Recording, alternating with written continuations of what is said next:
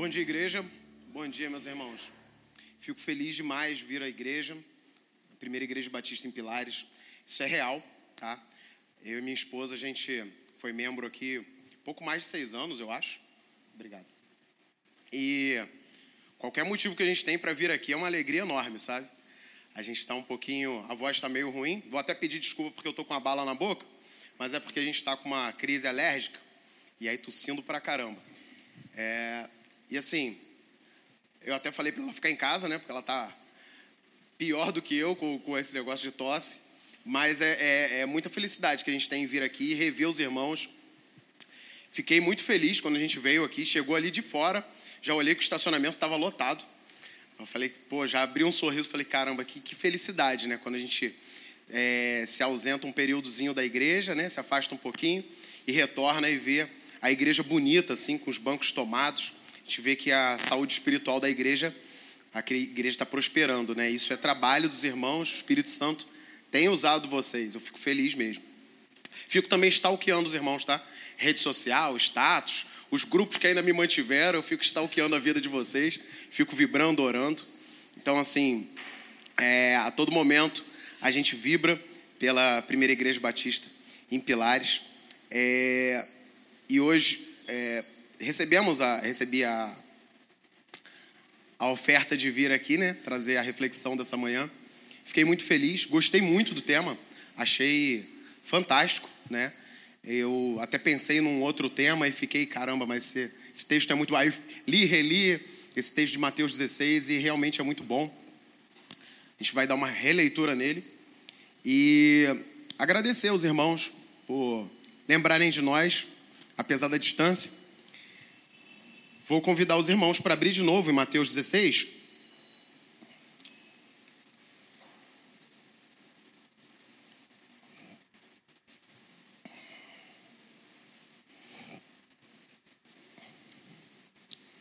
Só do 24 ao 26, porque, como foi falado, os, os adolescentes fizeram uma divisão do tema é, em que vai ser trabalhado na parte da manhã, na parte da noite. Então, foi uma ótima divisão, inclusive. Minha versão é corrigida, tá? Diz assim: Então disse Jesus aos seus discípulos: Se alguém quiser vir após mim, renuncie-se a si mesmo, tome sobre si a sua cruz e siga-me. Porque aquele que quiser salvar a sua vida, perdê-la-á. E quem perder a sua vida por amor de mim, achá-la. Pois que aproveita o homem ganhar o mundo inteiro se perder a sua alma. O que dará o homem em recompensa da sua alma? Esse Jesus que nos deixa essa palavra foi um Jesus que foi profetizado. Ele cumpriu, como nós cantamos agora, nós louvamos o nome dele, e ele foi profetizado antes da vinda dele, antes da chegada dele como ser humano, havia sido falado o que ele iria fazer essa, essa mensagem, ela se cumpriu. Ele veio, nasceu, desenvolveu o seu ministério, fez discípulos, se sacrificou pelos nossos pecados, ressuscitou e deixou ordenanças para nós. Ordenanças que às vezes nos parecem muito complexas, muito difíceis, mas que facilitam quando a gente se reúne como igreja essa proposta, essa criação da igreja, ela tem um dos fundamentos é isso. A gente poder aprender uns com os outros. Os meus defeitos, as minhas dificuldades são supridas pelas qualidades do sua, do seu irmão que está do seu lado, à sua frente. O irmão que às vezes se levanta na escola bíblica dominical e fala: Poxa, vou dar aula hoje. Às vezes, uma coisa que você levou na tua memória, a gente num, num país, o Brasil é um país que tem muitas tradições miscigenadas, de religiões diversas. E a gente às vezes nasce com uma série de ideias sobre o que é Deus, sobre o que é ser cristão. Hoje, então, que a política está muito inflamada, a gente vê uma série de pessoas se levantando para tentar reformular o Evangelho, reformular a Bíblia dar um novo significado. Há quem diga ou melhor, vou colocar aspas enormes aqui. Alguns apostataram e dizem que ela tem que ser atualizada, modificado o entendimento, modificada a utilização. Isso não tem nenhuma base bíblica. Nós cristãos temos que rechaçar esse tipo de comportamento, esse tipo de visão de que a Bíblia não é suficiente para nós. Tudo que precisamos para a nossa vida aqui, a vida em abundância e para a vida eterna, está contido aqui. Só que questiona, o questionamento que fica é o seguinte: esse Jesus que nos deixou todas essas ordenanças, será que nós estamos de fato prontos para encontrá-lo? Será que basta uma vida de vir à igreja no domingo, se arrumar, vir à igreja, domingo, dizimar muitas das vezes, cantar o louvor, até mesmo participar de um PG? Será que só, só isso é suficiente? Será que isso não é uma condição muito rasa da nossa fé? Limitada? Porque muitas pessoas que têm essa mesma prática, esse hábito, essa tradição de vir à igreja, são justamente esses que estão aí falando que a gente tem que ressignificar isso aqui. Que a gente tem que dar um novo entendimento, uma nova interpretação, mais atualizada. Que a Bíblia é cheia de falhas. A gente vê no versículo 24 coisas interessantes aqui. O primeiro deles é que Jesus está falando. Só que ele começa muito interessante. Ó, então Jesus disse, então disse Jesus aos seus discípulos. Isso aqui foi dito para aqueles que estavam com ele, que já o conheciam, que já tinham visto suas obras, já tinham visto seu ministério. Em teoria, se você for olhar os 15 versículos anteriores, talvez você poderia pensar que seria desnecessário falar isso a essa altura. Por toda a convivência, por todo o ensinamento.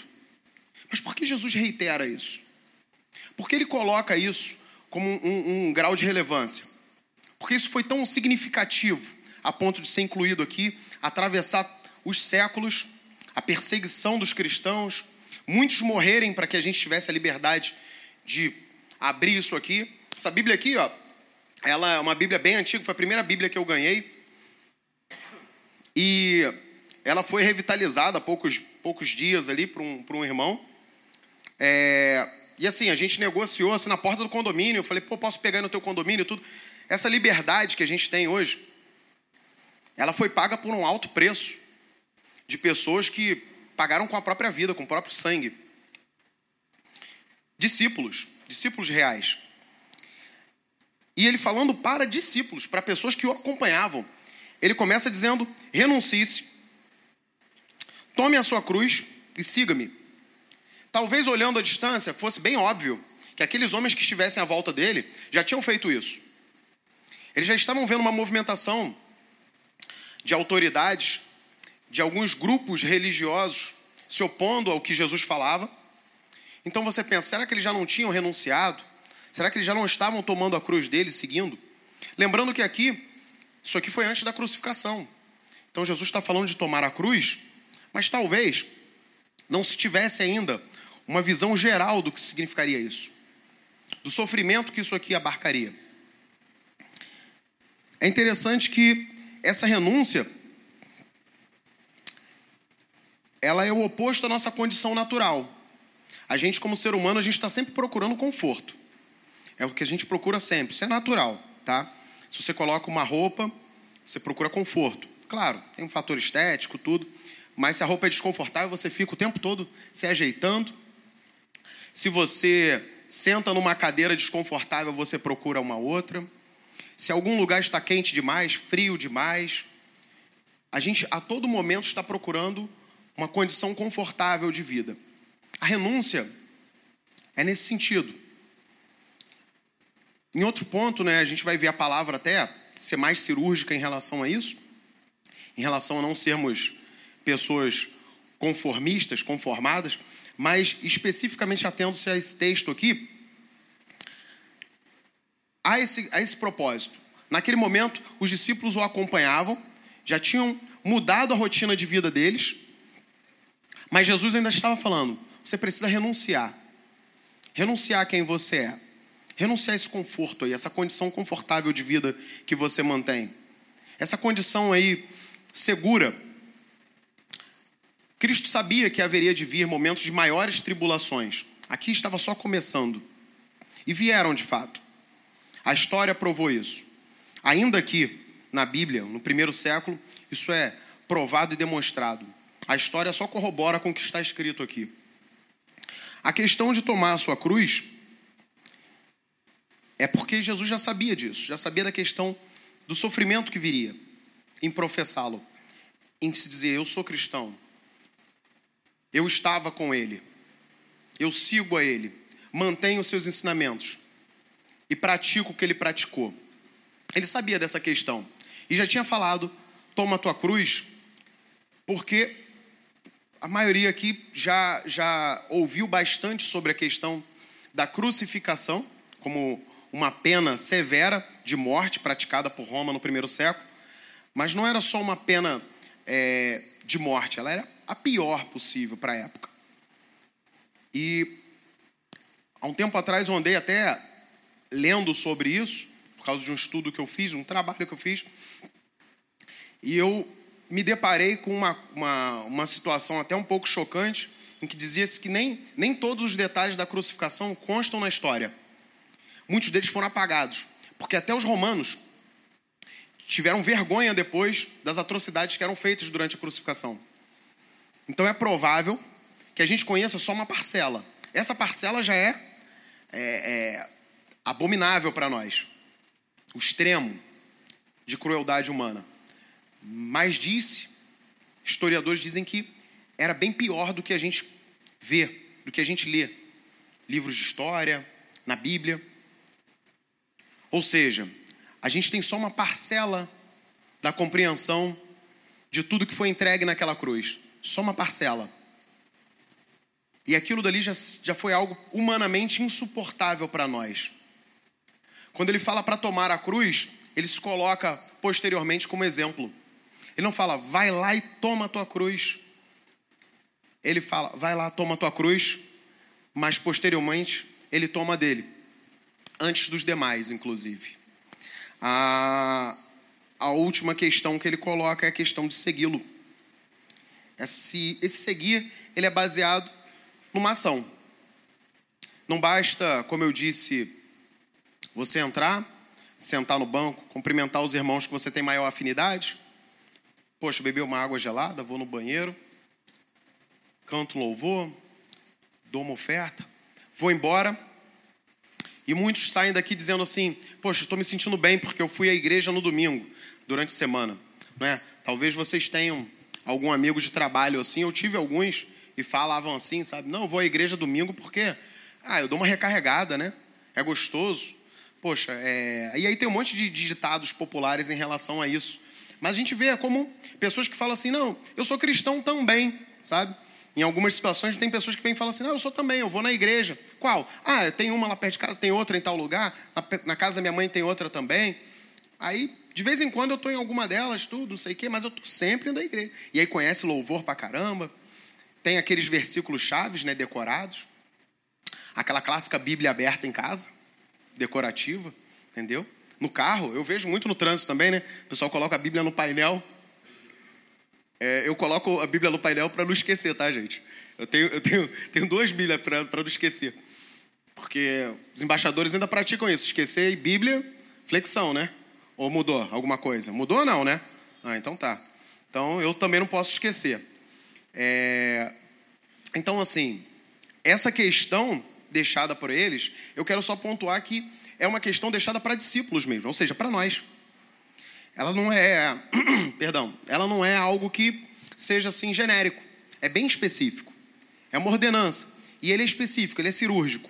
Essa questão de segui-lo me deixa nessa, nessa, né, nessa, é, na verdade eu pontuo esse último ponto de segui-lo em relação à atitude individual nossa. Será que a gente não tomou como tradição, hábito, a nossa vida cristã? Será que realmente você tem se esmerado em, em segui-lo? Ou isso é só hábito? Ou você vem à igreja só porque é gostoso, é agradável, porque tem uns irmãos, pô, eu gosto muito do fulano, fulano, fulano. Tem pessoas que têm dificuldade de interação, pessoas que têm dificuldade de fazer amizade. E aí vem a igreja e encontra uma facilidade enorme. É abraçado, as pessoas, poxa, vamos lá no meu PG, vamos lá em casa, tudo. E aí a pessoa se sente confortável. Só que muitos não saem desse grau de estagnação. Estão aqui, né? E quando eu falo aqui, eu falo igrejas, tá? Não especificamente pilares, mas estão nas igrejas por uma questão de conforto. Se há conforto, não há essa renúncia. Se você está numa posição que já entrou nesse nível de, olha, eu sento, tenho uma rotina na igreja e ela é agradabilíssima. Vou contar uma coisa para vocês. Tem muito mais que você pode fazer. Tem muito mais que você pode experimentar acerca do reino de Deus. Isso tem a ver com atitude, dedicação. Nesse quesito, sobre atitude, quero convidar os irmãos para ir lá em 1 Coríntios 9.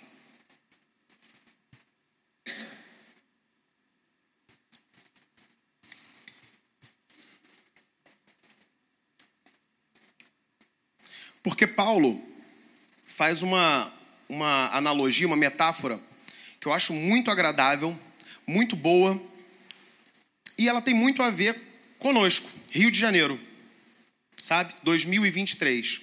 Isso aqui se aplica muito bem a nós, porque da mesma, com a mesma facilidade que ele falou, 1 Coríntios é, 9, 24, ele, da, com a mesma facilidade que ele falou aos Coríntios, ele fala conosco hoje. Nós temos a mesma familiaridade que o povo de Corinto. O texto diz assim, de 24 até o 27. Não sabeis, não sabeis vós que os que correm no estádio, todos na verdade correm, mas um só leva o prêmio, corri de tal maneira que o alcanceis. E todo aquele que luta, de tudo se abstém. Eles o fazem para alcançar uma coroa corruptível, nós, porém, uma incorruptível. Pois assim, eu assim corro, não como coisa incerta. Assim combato, não como batendo no ar.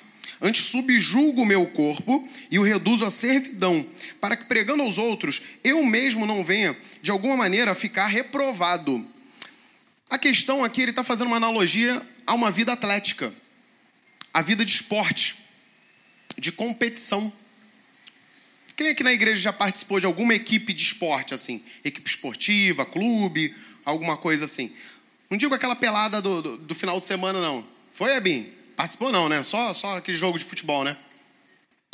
Então, é, quem participou de clube, algum grupo esportivo, alguma coisa, vai lembrar que talvez assim, de uma maneira informal, havia uma divisão de todos os praticantes ali. Haviam a maioria de nós, né? Esportistas. A gente está ali por uma questão de melhora de condição de vida, é, condicionamento físico, é, melhora de saúde, né? Às vezes alguém tem um problema específico de saúde e precisa é, meu cunhado, por exemplo, ele teve um problema ósseo e aí foi recomendado natação para ele. Ele praticou natação por um período, corria e realmente deu um ótimo resultado, né? Estético, né? Hoje está muito na moda, né? Por causa de redes sociais, as pessoas praticarem esporte por motivo estético. Só que dentro do grupo de esportistas, você tem um grupo seleto que se destaca, que são os atletas. É diferente ser atleta e ser esportista. É bem diferente. Olhando-se de fora, às vezes não dá para ver a diferença. Porque está todo mundo com a camisa do time de futebol ali do bairro, todo mundo em pé na hora de tirar foto, o atleta o esportista, você vai olhar, vai ver a mesma coisa. Não vai, não vai diferenciar. Na prática esportiva, há uma diferença enorme. É o chamado de alto desempenho. Né? Ele pratica um esporte em alto desempenho. Cidade de Corinto, ela. Não sei se vocês já viram no mapinha, a minha Bíblia tem um mapinha. Quando eu era criança, eu não prestava muita atenção no, no na pregação, né? Os pequenos vão para o culto para eles, né? Mas às vezes eu ficava, não tinha o culto dos Aí eu ficava no banco ali da minha avó, eu pegava a Bíblia, ficava olhando o mapa. Eu acho que durante a infância eu, eu seria um, um, um, um, ótimo, um ótimo geógrafo ali, sabe? Pelo menos uma pista eu seria ótimo, porque eu já sabia a posição, eu reproduzia, depois desenhava, de tanto que eu olhava esses mapinhas do final da Bíblia. E Corinto, fica num istmo, né? Entre dois mares ali, o mar Egeu e o mar Adriático. É, o istmo é aquela faixa de terra que tem entre os dois mares, sabe? É uma faixa de terra, mar de um lado, mar do outro.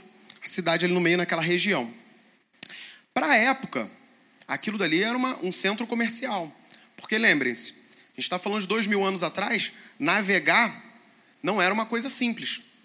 Navegar era difícil, era custoso, demandava muita coisa. E passar pelo istmo era muito mais simples, principalmente quando se tinha uma estrada. Ali, nessa região istmica, tinham os, o, o, o, a segunda competição esportiva, a maior da época, que eram os Jogos Istmicos. A primeiro eram os Jogos Olímpicos, né? E segundo, os, os Jogos Istmos, que ocorriam bem ali em Corinto. Então, o povo de Corinto reconhecia muito bem quando Paulo falava assim, era fácil, de fácil compreensão. Era fácil eles olharem e ver que ele não está falando de um, de um praticante de esporte. Era fácil para o povo de Corinto olhar para ali e falar assim, pô, ele está falando dos atletas. Porque de dois em dois anos tinham esses jogos istmicos. E eu falo assim que há muita semelhança conosco, porque o nosso, nosso Rio de Janeiro já sediou diversos jogos esportivos, diversos é, é, eventos esportivos de grande porte, né? principalmente envolvendo futebol. Então, assim, para a gente é comum ter academias no bairro, clubes esportivos. Isso não é algo é, tão afastado da nossa realidade. Né? A gente tem aquela educação física escolar, um período da escola, que fica entre uma recreaçãozinha e nos clubes a gente tem essa iniciação esportiva. Na questão de Corinto, dez meses antes, os jogos eram de dois em dois anos, dez meses antes, eles entravam num grau de preparação máximo, de absoluta dedicação. E o povo via isso. É aí que é interessante, quando ele fala assim, né? No 24. Não sabeis, não sabeis vós que os que correm nos estádios, todos na verdade correm, mas um só leva o prêmio? É retórico. Ele está fazendo uma pergunta que ele sabe que todo mundo sabe a resposta. Para eles era muito óbvio, era até ridículo esse tipo de pergunta, porque era algo muito público e muito divulgado comercialmente. Corinto ficava lotado.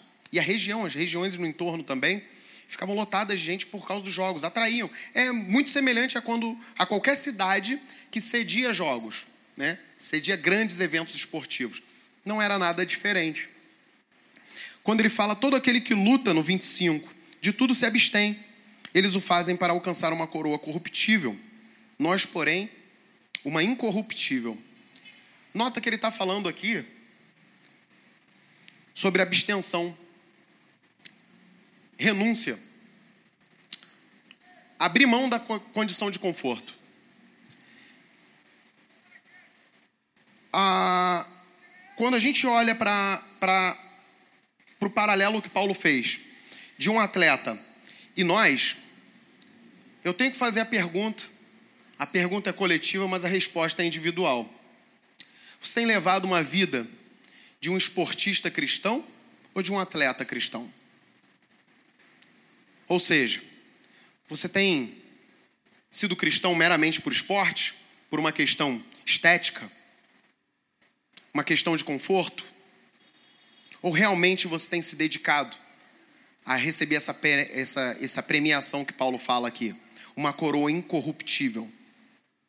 Porque eu não sei se vocês tiveram já alguém na família, ou amizade, ou contato direto com algum atleta de fato, de alto desempenho. Mas eu posso falar, porque na minha prática esportiva, eu pratico esporte, dou aula, e a gente vê uma diferença muito grande entre quem está ali só para participar e quem está ali realmente querendo um futuro, um futuro longínquo. Esse é o atleta. Eu lembro que a gente teve um evento, até aqui na rua de judô, aqui no, no numa, num, num local aqui. E no dia a gente teve, durante a competição, a gente ficou o dia todo. Falei, eu vou almoçar, vão almoçar também, né? E aí os, um grupo de meninos falou, não, a gente não vai almoçar não. Ué, por que não vamos? Não, porque a gente ainda não competiu. Falei, o que que tem? Não, porque a gente tem que estar preparado para competir. Falei, caramba, Mas aí vocês vão deixar de almoçar, porque já são meio-dia, tudo. O combate de vocês vai ser 1h20 da tarde, tudo. Não, a gente vai ficar. Aí eu falei, caramba, o grau de abnegação. E para eles, tranquilo. Para quem vive essa vida de atleta, isso é normal. Isso não é motivo de reclamação. Eu digo isso porque na nossa vida cristã, às vezes a gente reclama de coisas muito banais, sabe? De chegar na igreja e louvado seja Deus, quase não tinha lugar para estacionar. Graças a Deus. Mas tem gente que reclama disso. Chega na igreja, não encontra lugar, pô, não tem lugar. Vai embora. Pode parecer uma bobeira, né? Mas é isso. Às vezes é o lugar que ele estava. Quer ver uma coisa muito boba? Acontece com jovem também, né? Tô sentado aqui, levantei para beber água, voltei, tem alguém no meu lugar. Pô, tem gente que fica louco com isso. Ah, roubaram o meu lugar. Roubaram o meu lugar. Todo mundo já ouviu essa, né? Roubaram o meu lugar. E aí tem que sentar em outro lugar. Meu Deus, que, que, que, que infortúnio, né? Tem que sentar no banco de trás ou ao lado.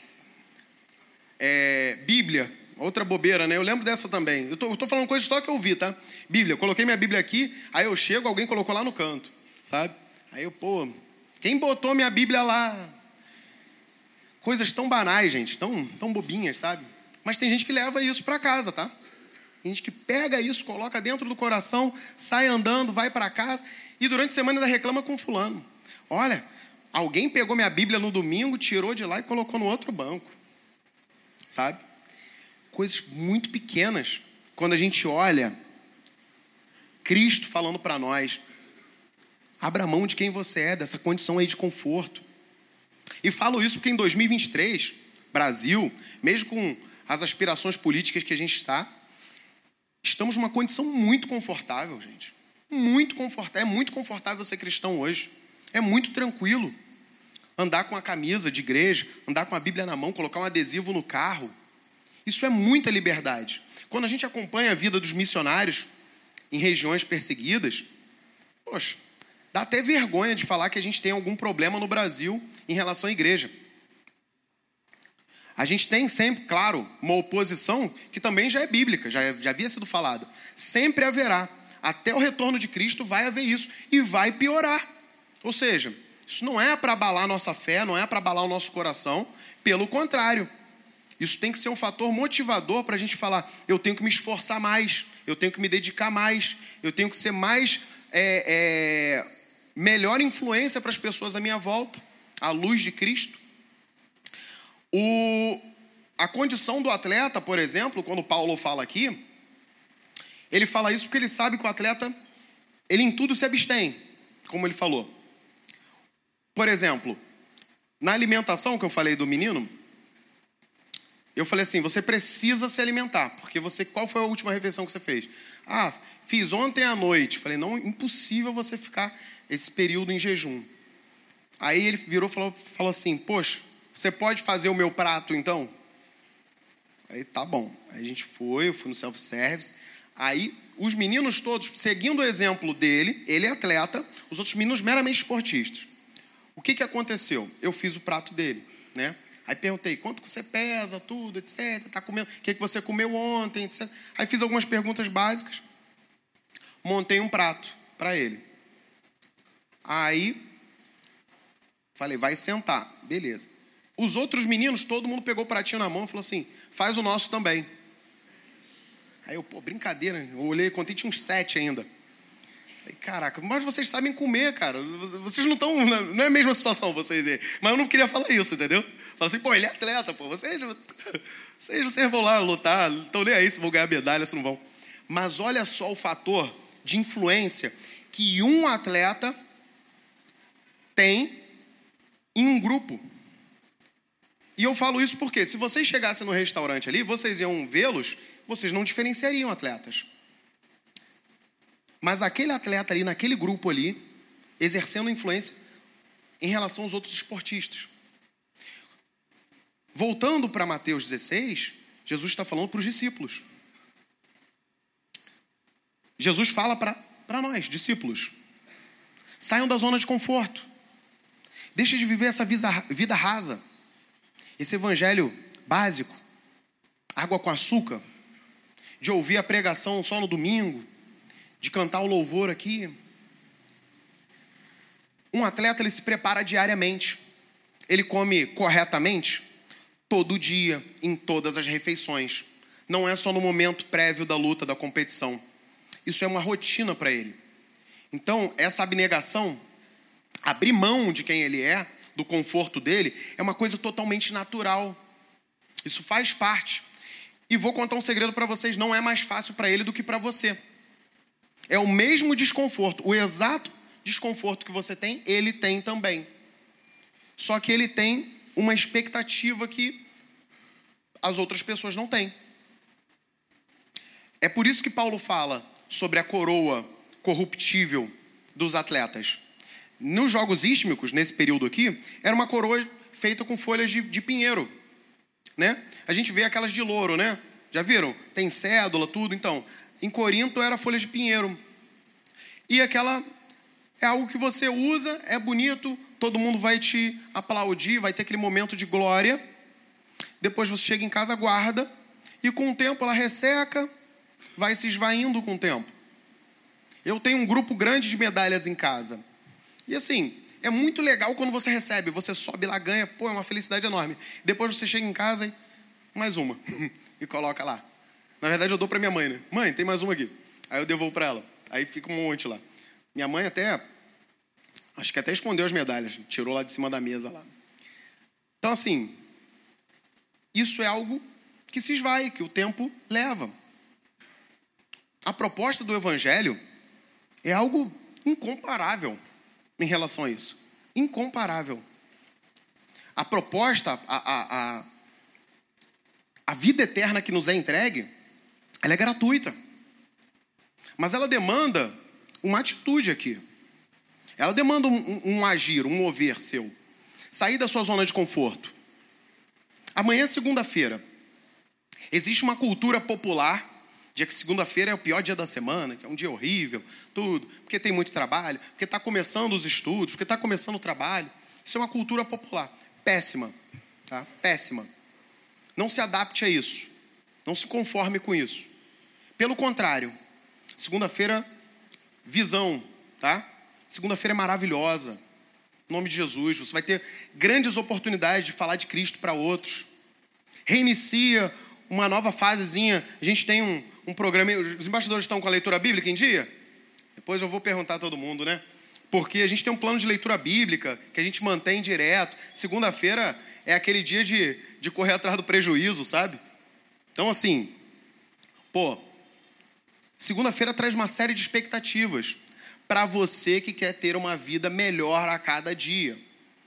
Agora, se você tem essa vida buscando pura e simplesmente conforto, a sua condição mais confortável sempre, aí sim eu vou entender que você vai achar segunda-feira horrível, sempre. Porque trabalhar é um fardo, porque ter que encontrar aquelas mesmas pessoas é ruim. Isso é uma questão de percepção. A partir do momento que você coloca na tua vida que o Senhor nos você enxerga, na verdade, que o Senhor nos coloca todos os dias diversas oportunidades de viver uma vida em abundância, esse pensamento cai por terra. Eu sei que há o cansaço normal do trabalho, dos estudos, o pessoal que está ainda ah, trabalha de dia, estuda à noite, é brabo, eu entendo isso. A gente passou por essa fase também. Mas é uma fase também, aproveite todas as oportunidades que o Senhor te traz por elas. Um outro fator em relação a isso, utilizando ainda a metáfora de Paulo, é que o atleta ele sabe descansar. O atleta ele não descansa quando está cansado. Porque geralmente nós somos assim, né? Estou muito cansado, vou dormir. Não é assim? A frase não é essa? Estou cansado demais, vou tirar uma soneca. Eu falo pelos atletas que eu conheço. Eles descansam porque tem que descansar. Tá com sono? Nenhum, zero. Mas aí sabe o que acontece?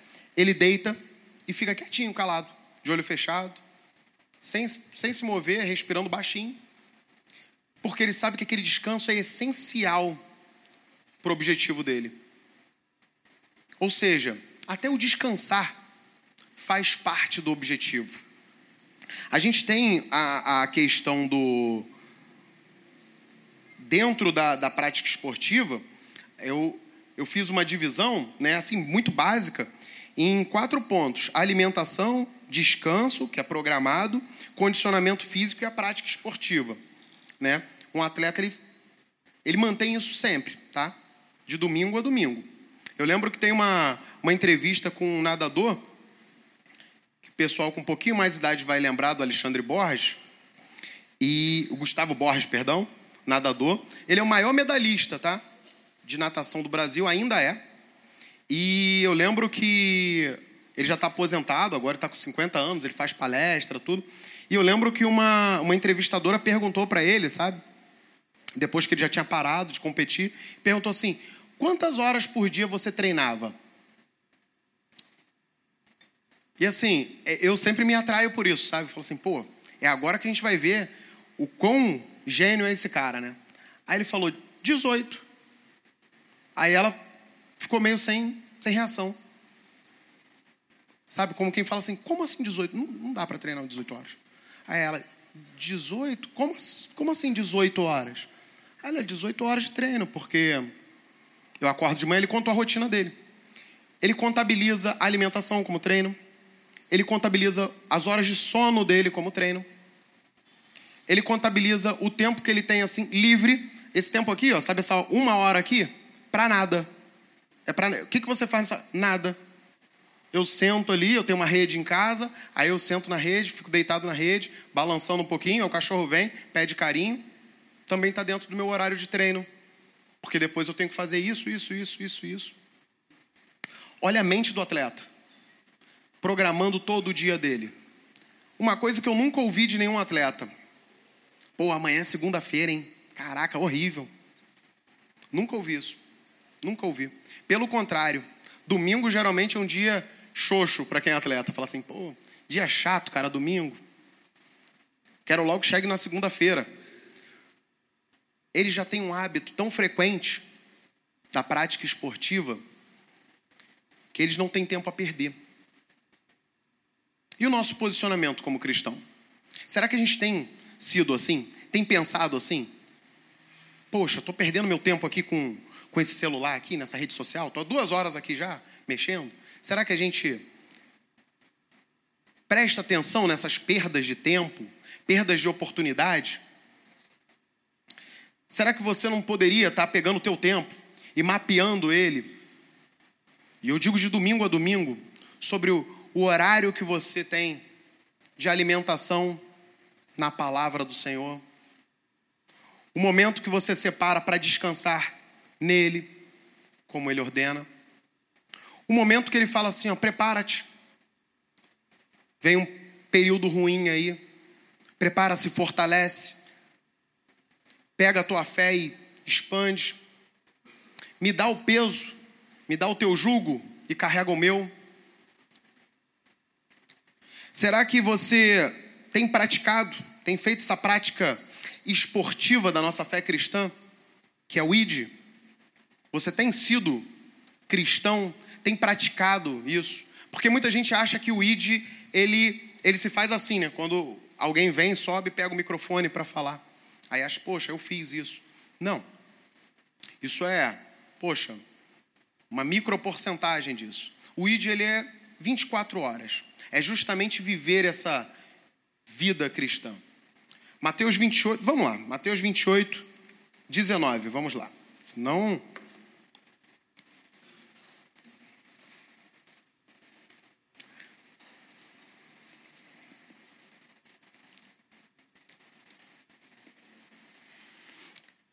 Mateus 28, 19.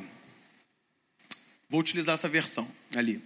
Portanto, vão e façam discípulos de todas as nações, batizando-os em nome do Pai, do Filho e do Espírito Santo. 20. Ensinando-os a guardar todas as coisas que eu tenho ordenado a vocês. E eis que estou com vocês todos os dias até o fim dos tempos. Isso é o que é uma ordenança. Ele já tinha aqui trabalhado o ministério dele, já tinha feito discípulos, já tinha dado exemplo em tudo. Ou seja, ele cumpriu com todas as etapas do ministério. Se sacrificou por nós, ressuscitou e retorna para dar essa ordem. Agora, se você notar, não é uma ordem baseada em momentos. Ele não fala, ide ensinar e quando der, quando tiver um tempo disponível, quando for confortável para você, ide ensinar e batiza só o pessoal legal que você gosta. Ensina a guardar todas as coisas que eu tenho mandado só para aquele, aquela galera ali da tua panelinha, sabe? Aqueles ali que fecham contigo, que gostam de você, que te dão um bom dia no trabalho, na aula lá, na tua sala de aula. Só com eles. Não é essa a proposta. A proposta que é abrangente. Portanto, ide, ensinai todas as nações. Todos. Ele não faz acepção. Ele não diferencia um do outro. Isso aqui começa com a tua atitude. Se você tiver uma atitude de cristão, um atleta cristão, como Paulo vai fazer a metáfora ali, as pessoas vão olhar você e vão falar assim: Poxa, eu quero me alimentar como esse cara. Eu quero estar com esse condicionamento espiritual. Eu quero ter essa honestidade, essa conduta. Eu quero ser uma pessoa benquista como ele. Com uma postura irreprovável. Às vezes você pode ser o esquisito, o estranho, tá? Porque o atleta no meio dos esportistas é esquisito, tá?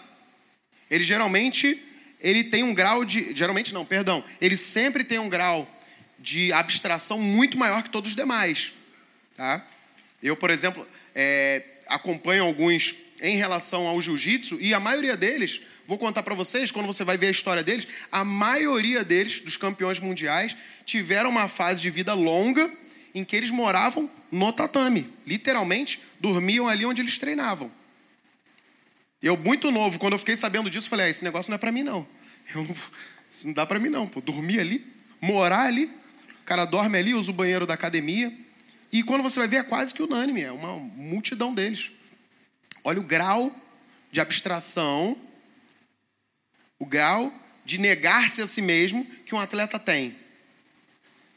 Será que a gente tem essa mesma prática de fé, essa conduta? Não é algo que a gente deveria copiar, não é algo que a gente deveria utilizar. Essa metáfora não faz sentido para nós, porque a gente conhece, a gente vê práticas esportivas muito próximas a nós. A gente tem a leitura bíblica acessível, a gente tem a Bíblia tão acessível a todos nós. Hoje, celular, poxa, tem várias versões. Você escolhe, o aplicativo é gratuito, tem vários aplicativos, não dá nem para reclamar. Tem um garoto lá na minha igreja que, que eu fico em cima dele em relação à leitura bíblica e ele falou: Poxa, quando está muito atrasado, sabe o que eu faço? Eu coloco em fone. Eu coloco fone e aí eu ouço. Ele me falou isso tem seis meses atrás, mais ou menos. Eu vou falar uma verdade para vocês, tá? Não falei para ele não. Eu fingi que eu sabia disso, mas eu não sabia não. Falei, caraca, dá para ouvir, cara, tem áudio. Falei, caraca, por que, que não, tem como você atrasar a tua leitura bíblica? É impossível, cara. Aí ele fala, não, coloco no banho, coloco não sei o quê. Vou andando, ele vai andando para a escola, ele vai ouvindo, né? Coloca no fone. Falei, caramba, cara. Tá muito confortável se alimentar da palavra, gente. Muito confortável. Não dá para a gente ter é, nem aquela questão assim de, ah, eu acho muito complicada a Bíblia. Poxa, tem umas versões aqui que parece que é, é, é postagem de, de Instagram, sabe? Assim. Temos que exageram também, né? Mas tem versões e versões. Você com certeza vai encontrar uma agradabilíssima para você, que você se dá muito bem. Se não for uma prática, a proposta que eu tenho é essa. Pratique. Mas pratique com esmero, com vontade. A tua oração diária. O Senhor conhece de fato a tua voz? Porque conhecer a tua vida, ele conhece muito melhor que você, conhece muito melhor do que eu. Mas realmente, nós somos reconhecíveis? A nossa voz, ela é audível ao Senhor? Será que ele ouve com frequência a nossa voz direcionada a ele? Porque se eu falasse assim, os, os competidores que eu conheço são chatos pra caramba, sabe? Passa o dia inteiro falando com a gente pelo celular. Falam com a gente o dia inteiro. Será que a gente tem falado com o nosso Pai com tanta frequência quanto deveríamos?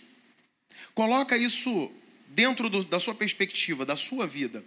Coloca essa questão de leitura bíblica, que é onde a gente vai se fortalecer na fé. A gente vai se fortalecer no conhecimento bíblico, perdão.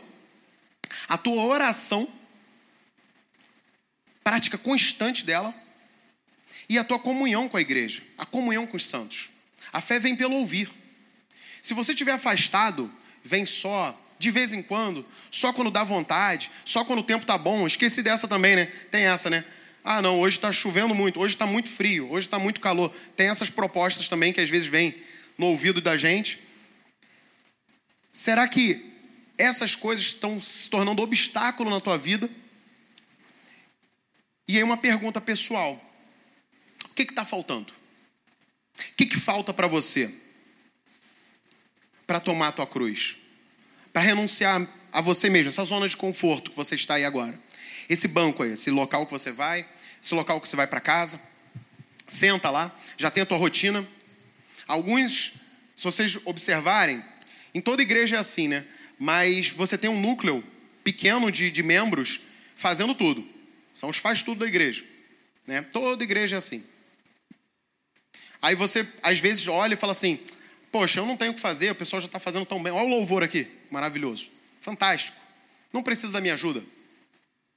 Pode ter certeza que precisam. Não tenho dúvidas que se você perguntar, Ed, está precisando de alguma coisa aí? Duvido que não vai ter. Duvido. Duvido. E às vezes, o que está faltando é só a sua disposição. Eu estou usando o louvor como exemplo, mas isso vai para todas as áreas da igreja. Com certeza tem um lugar para você ocupar. Com certeza tem um lugar para você dar o bom exemplo. Porque o bom exemplo ele não vem porque você é muito bom. Ele vem baseado na dedicação. Os outros olham você se dedicando e falam: Caraca, pô, o cara se dedica, cara. Ele corre atrás do prejuízo, sabe? Eu lembro que quando eu me converti, eu vim do ateísmo, né? Então eu assim, eu achei que eu tinha uma conta muito alta com o Senhor. Falei, caramba, eu nunca vou pagar isso. Esses anos como ateu, como é que eu vou pagar isso? Eu tenho que fazer muita coisa, cara. 24 horas por dia é muito pouco. Eu ainda não tinha compreensão plena, né, do, do sacrifício de Cristo, né? Eu achei que eu tinha ainda que, de alguma maneira, equilibrar as coisas. Aí descobri isso da pior forma, né? Você fica estafado de trabalhar na igreja e sempre vai ser insuficiente, nunca vai estar à altura do sacrifício dele. Mas existe a tua vida e existe a vida que o Senhor quer para você. Quando Jesus fala que veio para trazer vida em abundância, é dessa vida atlética aqui que ele está falando. Quanto mais você se esforça em caminho, em direção à cruz, mais você o conhece mais você o reconhece em todo dia, nos detalhes da tua vida. Mais você presencia esse reino e mais você testemunha desse reino. As pessoas, em nome de Jesus, vão conhecer a Cristo segundo as tuas ações, os teus atos. O ID começa com a postura. Antes de você falar de Cristo para uma pessoa, você tem que chegar. E como é que você chega para as pessoas? Você chega como uma pessoa receptiva? Você realmente abraça, aperta a mão, olha no olho, sorri. Ou às vezes você, ih, aquela pessoa é chata pra caramba, abaixa a cabeça. Eu já contei outra vez aqui, eu tenho um cenário feio pra caramba com um vizinho lá que eu não gostava aqui, no Engenho de Dentro, quando eu morava aqui. Poxa, me envergonho pra caramba.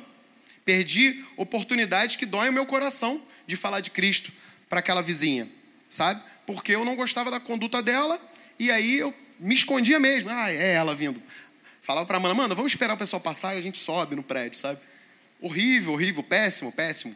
Quando me caiu a ficha de chamar o filho dela para vir para um evento que a gente fez aqui na igreja, ela falou: Poxa, a gente está se mudando. Pô, adoraria. Pô, seria maravilhoso. Mas a gente está se mudando. Falei: Caramba. Falei: Papai do céu, o Senhor deu uma agora no meu coração, hein? Irmãos, não percam essa oportunidade. Não percam, não percam a oportunidade de professar Cristo tempo fora de tempo. Sejam atletas em todo momento. Renuncie a si mesmo, abra mão da tua zona de conforto. Vou reler aqui o ID, para a gente entender a parte gloriosa que é o finalzinho. Ó. Portanto, ide, ensinai todas as nações, batizando em nome do Pai, do Filho e do Espírito Santo, ensinando-os a guardar todas as coisas que eu vos tenho mandado, e eis que estou convosco todos os dias até a consumação dos séculos. Amém. Nós temos aqui, eu falo aqui, está aqui ao meu lado, está ao teu lado aí. O maior vitorioso de todos os tempos, Jesus Cristo. Ele é o grande atleta da fé. É o maior exemplo de perfeição que nós poderemos ter. E ele está ao teu lado todos os dias. Cumpre-nos olhar e seguir o exemplo daquele que é perfeito. Cumpre-nos olhar para ele e falar: quero ser assim um homem perfeito. Quero ter esse, esse, esse formato aqui. Ser esse formato de pessoa. Eu quero influenciar bem as pessoas dessa maneira, para uma vida eterna. A proposta que eu deixo não é diferente do, do que foi falado nos temas em relação a estar pronto para encontrá-lo. Desejo que a gente mantenha essa expectativa o tempo inteiro, essa autoanálise de estou pronto agora para encontrá-lo? Será que, de fato, esse é o momento? Eu tenho isso comigo? Se Cristo aqui ao meu lado, ele, eu sou uma boa, uma, uma, uma boa influência, um, um, um bom exemplo, melhor dizendo, eu sou um bom exemplo de Cristo. Essa é a proposta a olhar-se para um atleta, e a gente lembra sempre que todo atleta tem um, um, um, alguém acima dele qual ele inspirou. Isso também é outra característica universal da área esportiva. Sempre que você chega para um atleta, e aí, quem é teu, teu ídolo? Ah, fulano de tal. Sempre tem alguém antes dele. Pode às vezes não ser uma pessoa melhor, mas nós temos um exemplo perfeito. Nós temos alguém que insuperavelmente melhor do que nós para nos espelhar todo dia, dando os exemplos para nós e conosco, nos ajudando, nos carregando, nos ensinando, nos amando, nos corrigindo todos os dias. A proposta é: abra o teu coração para essa vida de renúncia, essa vida, sai da tua zona de conforto, para a gente deixar a ação de Deus na nossa vida e hajam. Não guarda isso para você, traga de volta. Apresente-se no reino de Deus. Apresente-se na tua igreja. Seja uma pessoa disponível no trabalho, na escola, na faculdade, no curso, onde quer que na vizinhança. Não siga o meu exemplo. Sejam pessoas boas na tua vizinhança. Eu corrigi, acho que eu corrigi isso agora, morando lá novo, né? Acho que todo mundo gosta de mim lá. Mas foi por um erro que eu pratiquei no passado. Tomem um bom exemplo de Cristo. Amém? Vou orar agradecendo a Deus e vou passar a mensagem, a, a, palavra. Pai, obrigado por esse momento. Obrigado porque a tua palavra é clara. A tua palavra é gratuita, é disponível para nós. Senhor, muito obrigado pelo sacrifício que o Senhor derramou por nós. Pessoas não merecedoras do teu amor, mas aprove ao Senhor nos escolher. Senhor, muito obrigado. As palavras são, são muito poucas para te agradecer não só pelo sacrifício, mas por estar conosco todos os dias, Pai. Obrigado pelo teu bom exemplo, bom exemplo dos teus discípulos. Não só estes que ficaram gravados na Bíblia, Senhor, mas do que os que vieram posteriormente ao longo da história. E por múltiplos, múltiplas formas a tua palavra chegou até nós, Senhor. Nos redimiu, nos constrangeu, nos corrigiu. Senhor, obrigado, Pai pela tua igreja, pela tua igreja de portas abertas. Estamos aguardando o teu retorno, Senhor, ansiosos, Pai, pelo teu retorno, pelo teu resgate, Senhor. Mas até lá, Pai, cuida de cada um de nós. Nos tira da zona de conforto, nos incomoda, Senhor, para sermos cristãos melhores, pessoas melhores, para que estejamos mais disponíveis uns aos outros, para que tenhamos amor à tua palavra, não só na leitura, mas na prática diária dela para que ela se torne algo mecânico, motor na nossa vida mesmo, que a gente não consiga passar um dia sem folhear as tuas escrituras, que a gente não consiga, Senhor, não falar de ti quando tiver oportunidade, que a gente seja impelido a professar o teu nome, que as pessoas olhem para nós e vejam a tua luz, que sejamos significativos onde estivermos. Mas para isso, pedimos que o teu Espírito Santo esteja, Senhor, nos constrangendo, nos incomodando a sair da nossa zona de conforto, a deixarmos de ser cristãos mais ou menos para sermos cristãos de fato, a exemplo do teu filho. Obrigado, Senhor, por esse domingo maravilhoso. Obrigado pela presença de cada irmão aqui. Te peço que a bênção do Senhor repouse pela, sobre a cada, casa de cada um de nós. Obrigado, Senhor, pela tua igreja, a primeira igreja batista em Pilares em específico, Senhor. Expande essa, esse mover espiritual, Senhor. Teu ensinamento, que a tua palavra prospere, seja significativa nesse bairro, nessa região. Senhor, tem misericórdia do bairro de Pilares. Nós temos visto muitos problemas que o bairro tem enfrentado em relação à violência. Senhor, em nome de Jesus, derrama tuas bênçãos nesse lugar. Protege cada irmão aqui, Senhor, para que nada de mal venha a ocorrer a nenhum de nós, a família de nenhum de nós, nem a nossa circunvizinhança, Senhor. Que essa igreja aqui faça a diferença todos os dias, Pai. Não deixe, Senhor, nós esmorecermos, nós cansarmos, nós perdemos a paciência. Ao contrário disso, Senhor, nos abastece com mais, com mais, com mais amor, com mais vontade, com mais dedicação. Senhor, toma os líderes dessa igreja, toma a liderança dessa igreja em tuas mãos, Senhor, porque nós sabemos que o inimigo não se agrada, Senhor, com o esforço que é feito, com o suor que é derramado pela tua igreja, Senhor. Então, blinda cada um dos líderes dessa igreja. Que os seus liderados também estejam de joelhos ao longo da semana, lembrando de se orar pelo pastor, pela família do pastor, pelos demais líderes, Senhor, pelas demais organizações da igreja. Senhor, em nome de Jesus, nós te agradecemos pelo teu infinito amor derramado por nós, provado todos os dias, mesmo quando os nossos olhos falhos não reconhecem. Mas, Pai, que nós não sejamos hoje como nós éramos no passado, pessoas displicentes com a tua palavra, displicentes com o teu amor, o teu evangelho. Ao contrário disso, que estejamos sempre buscar, buscando estar mais próximos, agarrados contigo, seguindo o teu exemplo. Em nome de Jesus que te oramos. Amém.